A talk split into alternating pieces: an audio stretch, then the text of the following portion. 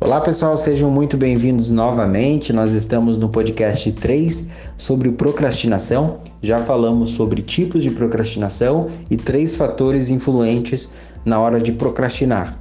Para você seguir uma lógica desses podcasts, é importante que você acesse os podcasts anteriores, que tem 3, 4 minutinhos, e aí você ficará ciente do seu tipo de procrastinação. Observe qual é o seu tipo no seu dia a dia na prática diária, você vai perceber com mais facilidade o seu tipo de procrastinação e quais os fatores que te influenciam na hora de procrastinar.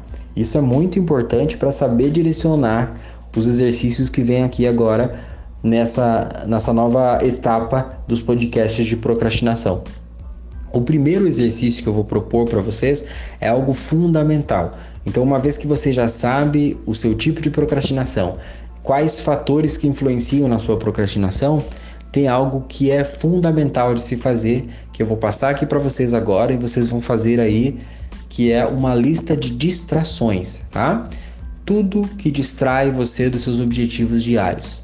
É o Instagram, é a televisão, é o jornal, são conversas paralelas que estão sendo improdutivas, é um estresse no relacionamento, é, o que todas as distrações, né? tudo que te atrapalha no seu dia a dia e que tem sido improdutivo para a sua vida, ou seja, que tem gerado improdutividade.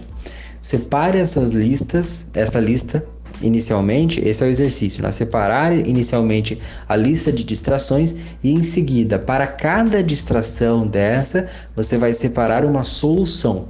Então, se o seu problema é a má gestão do tempo no Instagram, por exemplo, Faça lá má gestão do tempo no Instagram e em seguida, no outro lado da tabela, você vai colocar a solução para esse problema.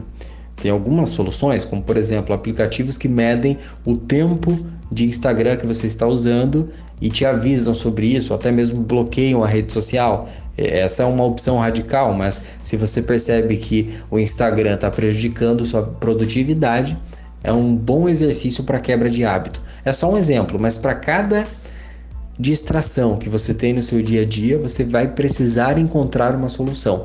Enquanto você não encontra a solução para as distrações, elas continuarão roubando o seu tempo e a sua energia diária. Ótimo exercício a todos e nos escutamos por aqui no próximo podcast.